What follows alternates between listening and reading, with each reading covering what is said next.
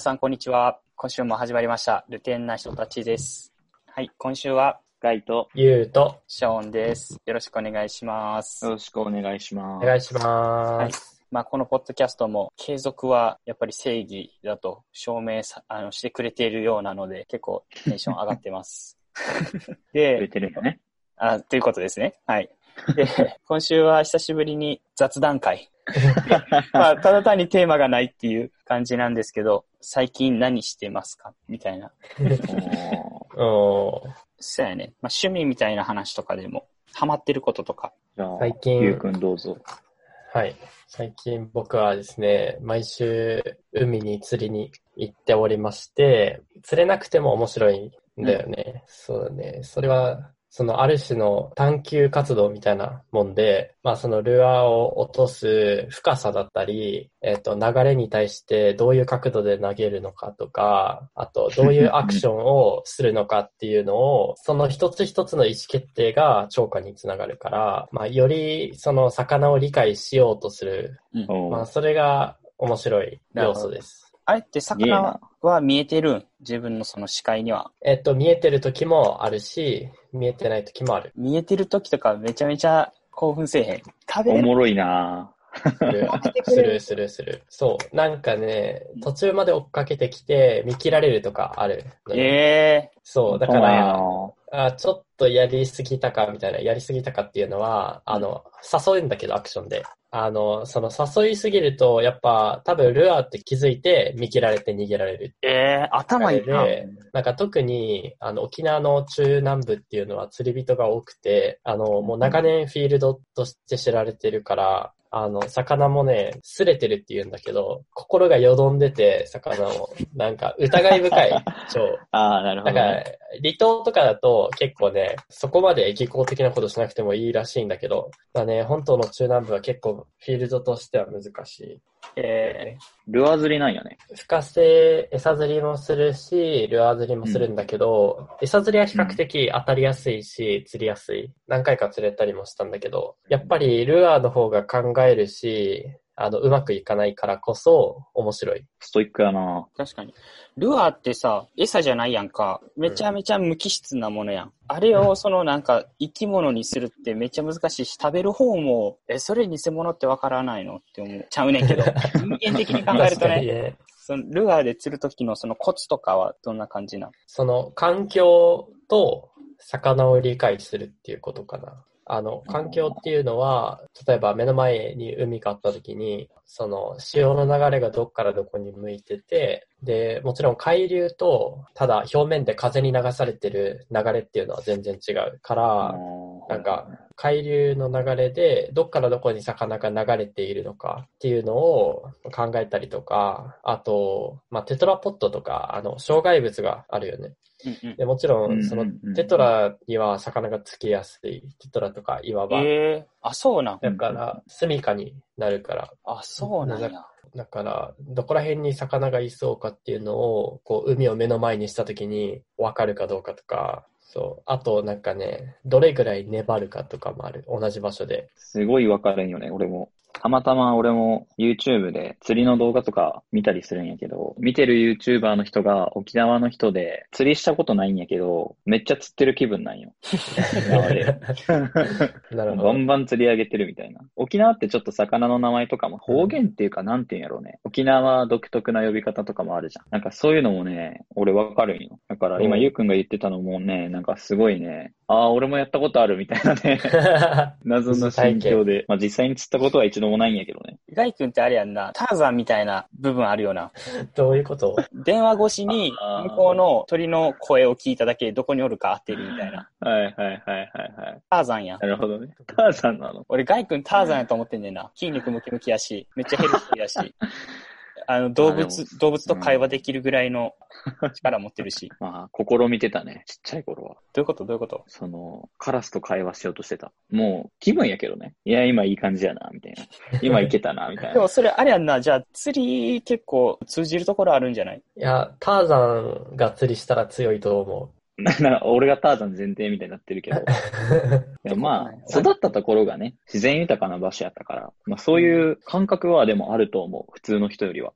俺鳥の声とか全然気にしたことないからな。やっぱ自然をさ、理解しようとすることって、鍛えると、あの、通ずるところめっちゃあるなって思うんだよね。直感みたいなもので、あのうんうんうんここに虫がいそうとか、ちっちゃい頃よく虫取り行ってたから、あそこ絶対いるな、みたいな直感とかもあるし、で、なんか魚魚影が全く見えなくても、主がいそうみたいなのを思ったりする。そういう直感って結構普段の生活でも似たような感覚ってあってうん、それが実際に、なんだろうな、確率がどれぐらいあるかとかわかんないけど、何かしら役に立ってるところはあるんだろうなって思ってる。すごいわかる。その直感力というか、読む力っていうのかな？なんやろうね。直感の話でちょっと話広げてもいい？俺さ、いいよ。まあ、大阪生まれ大阪育ちで、まあずっと大阪におるんよ。今のその、まあ動物とか自然を読むみたいなところで、俺はね、うん。人を読むんすごい、一時めっちゃハマった時があるんよ。で、男性の、あの、まあ、しょんべんをするトイレで、次に入ってくる人が、どこに入るのかっていうのを予想するっていう。おー、それ、すげえな。高校から大学2年ぐらいまではめっちゃハマってて、長いな最近あんまやらんようになってんけど、逆に次来る人をどこに誘導させたら自分の勝ちみたいなのを自分の中で決めて、あ、じゃあここに入れるために俺はここに行こうみたいなのをやってた時とかある。でもね、なんかやなまあなんか法則があるんよ。逆にめちゃめちゃ広いのに、隣に行くとかもあるで。めっちゃ違和感感じるやん。そういうのを巷ではと、とならーって言うらしいねんけど、となら、そうだなとならーって言うらしい。俺知らん、この間知ってんけど、とならーって言うらしい。めっちゃあるのに横に行って、向こうのそのなんか、えっと、用を足してるのがなんか一瞬止まるみたいな。まあ、緊張感はあるよね。そうそうそう、緊張感、そうそうそう。えっと、コミュニケーション。一時そういうのにハマった時もあった。確かに。都会にいた方が人を読むのは上手くなるだろうね。う多分ん、確かに確かに。俺が、その、横浜に出て思ったのは、人と人との距離がめちゃくちゃ近いか、らる。うん。なんかね、それは、そうしなきゃいけない場所も結構あるんだけど、っていうのは電車とか駅とかって、あの、強制的にそうなっちゃうと思うんだけど、普通に友達と広い大学の校内で話すときとかも、その机だけに座るみたいな感覚ってめっちゃあって、広く取ったらいいやんって、その感覚の違いはすごい感じた。まあ、人と人との距離は近いよね。今の2メートルぐらい空けてるぐらいがちょうどいいかもしれへん。うん。うん、ちょうどいい。ソーシャルディスタンス？そう。あとね、これは人の動きを読むっていうよりかは、ちょっと話変わんねんけど、意外と人間って何も考えずに動いてるって思うときが、相手はこうまっすぐ歩いてんねんけど、そこに変則的にこっちが動きをこう変えて、止まりきれずになんかおっとっとってなる、わかるわからん。瞬間がよくあるんよ。え、自分が前を歩いてるってこと？結局は人ってこう、うん街中歩いてて前から人が来た時に、向こうはこういう動きするやろうなって思って自分は避ける形に歩いていくねんけど、そこに変な動きを一つ入れると予想外すぎて止まられへんねん。歩いてるだけやのに。ああ、なるほどね。で、止まろうって思ってからじゃないと止まられへんから、止まりきられへんすぎて、ただ歩いてるだけやのに、なんか、お っみたいな。ってなる瞬間めっちゃあるなって思って。研究者だね、それは。そんなこと、そんな遊びしないけどね、普通は。変態やな。いや、まあ、あ要要はそう、動物とか自然を読むっていうのと一緒。なんか、そう考えるとさ、ほとんどの動きってうん、もう決まってるよね。あ、あの、そう。それめっちゃ思う。なんか、5秒前とか10秒前に、次何が起こるかってほぼ決まってて、うんうん。みんながそれを共有してるっていうか、5秒先の世界をっていうのはめっちゃ感じる。それめっちゃ思うな。ルーティンみたいな感じやんな。その、そうだね。みんなの中にある共通感覚みたいなものだよね。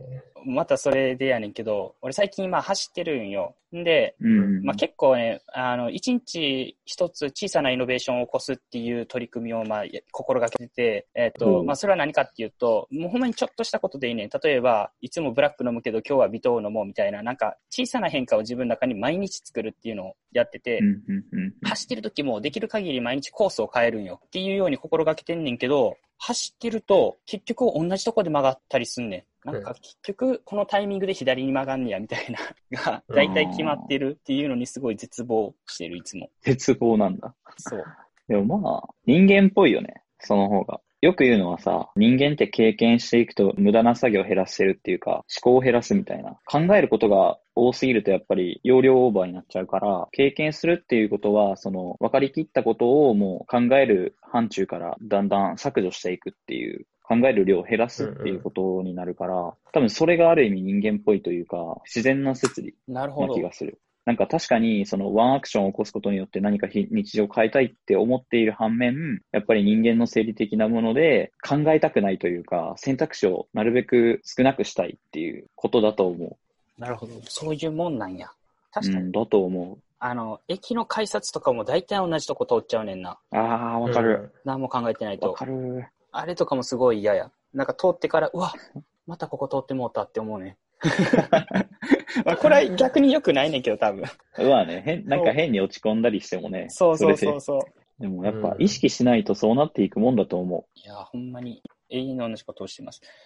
すっごい広げ方してしまったけど。う。で、でも、いい、いい話題じゃない？直感とかそういうなんか、人間の奥底に隠れている能力というか。え、じゃあもうちょっと広げていくけど、日常的に無意識にやっちゃうこととかある？なるほどああ、いや、めっちゃあるよ。めっちゃあるし、人に言われて、あーってなったことすごいある。例えば、前なんか口癖でちょっと盛り上がったけど、あーでも口癖あるわ。なんかってめっちゃ言う。なんかはみんな言う。な、なんやろ？あ、なんやろ？ってめっちゃ言う。それ関西弁にしただけじゃない？ああ、まあね。確かに。多分ね、考え、なんやろ？なんやろってまた言ってる。食べられへんくなる。いや、大丈夫。俺いつもなんかとか切ってるから、これ。あ、ほんまに？なんか集中的に切ってる。あーすげえ。考えるテンポを作ろうとしてるのかな？リズムみたいな。あ、そうやね。それかもしくは、抽象度が高いものやから、具体的に落とすために多分何かに例えようと思うからなんかって言っちゃうか。気になったんだけど、うんあの、うん。みんな、その、よく生活してると質問されることってよくあるじゃん。その中にはさ、そのすぐ答えられるものもあれば、考えないといけないうん質問って結構あるじゃん。で、そういう時に今言ったなんかとかいう言葉が出てくると思うんだけど、本当にわからない時ってどういう方針で答えてる？それを聞きたい。俺はね、もう分からんことは、分からんって言った方が多分いいなっていうのは思う。そうやね。変にね、答え出してもね。えっとね、そのレベル感によるけど、これ簡単に答え出したらあかんなみたいなあるやん、たまに。そういう場面。うんうん。もうちょっと多分この3週ぐらい向こうの話をしてるなっていう時とかは、じっくり考えるか、じっくり考えた上で分からんって言った方がいい気はする。もっとこうスピードを求められてる時、例えばさ、これなんぼやと思うっていう、あるやん、よく。あるある。ああいう時とかは、もう考えんともうすぐにパッて出したらいいね、なんか。うんこの場をね、保つためにね、そうそうそうそうそうそうん。う。そういう時はもう別に考えずにもうパッて出すけど。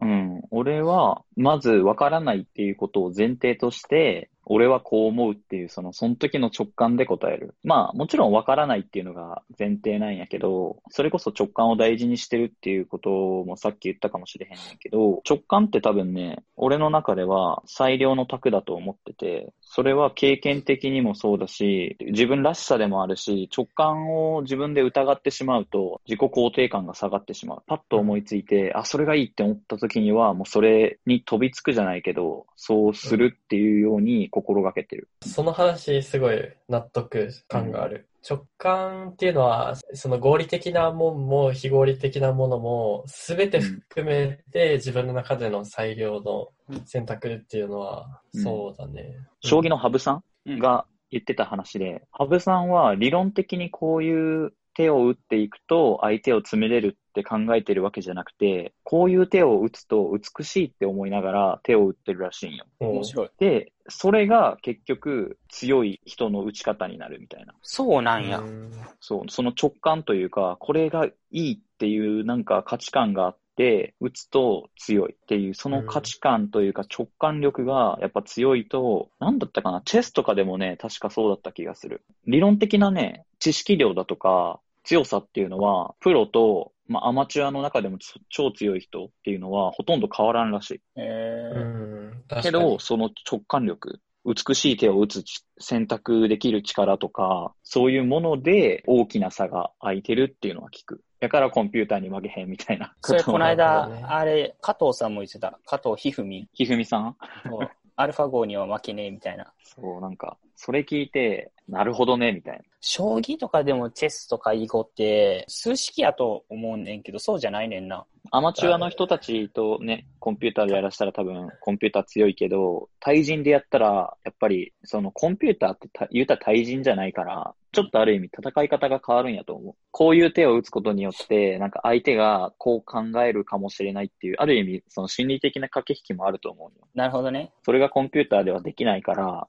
対人で最強なのは名人で、対人じゃなく心理的な駆け引きがなくて、ただの数式的な勝負になるんだったらやっぱりコンピューターよね。中学生の時になんか将棋の大会出たりしてたんだけど、うん。あのへー、なんか将棋ってもう、定石っていうのがあって、過去行われた寄付、プロの寄付っていうのがすごいたくさんあって、その、その中で勝ちパターンみたいのがあって、そこからなんか定石みたいな感じで、それみんな知ってるのね。アマ、アマチュアでも。あ、一定程度になると。多分定石だけでは、だから勝てなくて、まだ、そう、すべてのパターンを計算できないってことじゃないコンピューターが。あの、すべてのパターンを機構造にして、どんどんこう作っていって、そのすべてをけ検証する時間が十分にあるんだったら、コンピューター強そうだなって思う。けど、多分まだすべてのパターンを検証できないっていうことなんだろうなって思う。計それって算し尽くせないってこと？有限なん？そのデータ量っていうのは。それとも無限えっとで最終的に近似値になるみたいな感じ？無限。なんで無限かっていうと、同じ環境に戻るってことがあるよね。あの、そのさ、100、100手目でこの盤面で、120手目で全く同じ盤面に戻るっていうことが多分あって、なるほどね。そういう場合は、手は無限に続くよね。確かに。アルゴリズムでと、確かにそこの枝を切るみたいなことができるっちゃできる。どうなんだろうね。わかんない。有限なのかもしれない。有限やにやったらデータ量で変わるよね。うん。でもなんか今、その俺がやってた時の将棋って、その、なんかね、グラフがあるんよ。その、どっちに有利かみたいな。で、なんかコンピューターもそいつを基準に決めるのね。だから今の盤面であり得る全ての手をやった時に盤面の評価がどれだけグラフが変わるかみたいな。なので改善していくんだけど、その盤面を評価するのってさ、限界があるじゃない。なんか正確に盤面を評価できてるかどうかっていう問題があるから、さ、多分結局は全ての手を分岐させて評価するみたいなことしかできない。それぐらいの計算力はまだないってことじゃないかな。でもさ、なんかさ、コンピューターのさ、計算量って、意外とね、アルゴリズムが悪いと、何中例かかりますみたいなことよくあって、中例ってなんか、すごいでかい単位なんだけど、多分、アルゴリズムの研究でめっちゃ、そのね、計算できる量が上がるっていうのはあると思うから、俺はなんかね、いずれコンピューターに勝てないってことはあるんじゃないかなって思まあでも結局確率やもんな。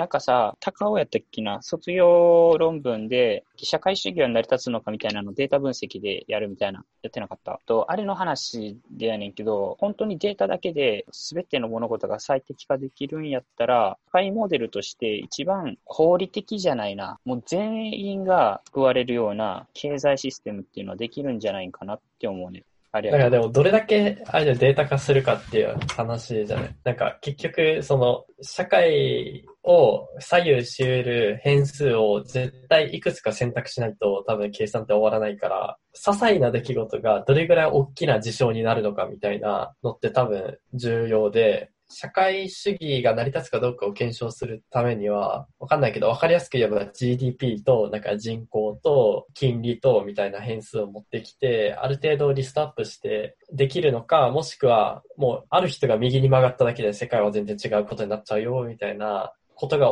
起きうるのであれば難しそうで。うんあと、なんか物理学的だけど、エントロピー増大の法則っていうのがあって、社会学的に言われているエントロピーの方で言うと、社会とかは誰も手を加えないと、どんどんカオスになっていくっていう。だから、多分、下りのエスカレーターにみんな乗っている状態、多分。社会自体が。なんかね、そこの後に、なんかショーペンハウアーの理論があって、あの、なんかさ、そういうのってさ、どんなに折れても立ち上がる人間っているじゃん。だから、だからその些細な出来事っていうのは、そんなに重要ではなくて、人の意志がある限り、大体同じような方向にみんな行きたい方向に行くよね、みたいな話があって、なんかそれが意志と表彰としての世界っていう本にまとめられたんだけど、世界っていうのは人のそれぞれの意志とそれによって起きる周りの現象によって構成されてるみたいな。だから、エネルギーの源は意志であって、意志だけに集中してれば大体世の中のことわかるみたいな。あそこまで言ってないけど、なんか大体そういう理論で、人の意志って大体さ、その通りになるんよね。そう考えると結構予測し、あー意志を理解してるのがまず難しいけど、うん意志をなんか何かしらで変数化できたら予測できるのかなって思ったりする。なるほど。うん。ああ、俺さ、ノートにも書いたけど、如実自身がもう結構全て説。それ結構似てるよね、考え方的には。世界っていうのは自分の中にあって、俺の捉え方やねんけど、世の中って結局自分っていう心とその周りにある事象でしかなくて、そうだねど。どっかの友達 A と友達 B が何々を喋っている、自分のことを喋っているとかっていうのは、それは存在しない。その情報が自分のところに降りてきた時点で、それはその事象が起きたっていう考え方。なんかそういうことやんな、それ。そダウンタウンのまっちゃんも同じこと言ってた。え だから、まあ、うんポケモンのサトシみたいな、あの、ゲームのね、ポケモンのサトシ。う。うんうんうん。RPG ってさ、そのキャラクターを中心に半径何歩かぐらいしか映らへんやん、画面上に。あれが世界っていう。画面上だけがね。そうそうそうそう。確かにね。なんかアド、アドラーの考え方でも結構これに近いんかなって思う。ああいう嫌われる勇気とか。うんうんあれはすごいね。なんかその世界の範囲をさ、自分でコントロールするみたいな感じじゃん。あつまり聞いても、なんか聞いてないみたいにするみたいな感じ。で、だから RPG でこれぐらい世界見れるんだけど、あの、もっと狭く見ちゃうみたいな。それ最強っていうか、まあ無理なんだけど、なんか超人よね、それできたら。無双モードやね、あれ。無双よね。うん。っていうところで、まあ、今週は、すごい広がったところで、どっかで収束せんとね、こうなるよね。ラジオって難しいよ。、最後ちょっと乗ってきた。うん。個人的には。あ、ね。はい。じゃあ、ちょっとエンディングです。ということで、今週は以上になります。ありがとうございました。ありがとうございました。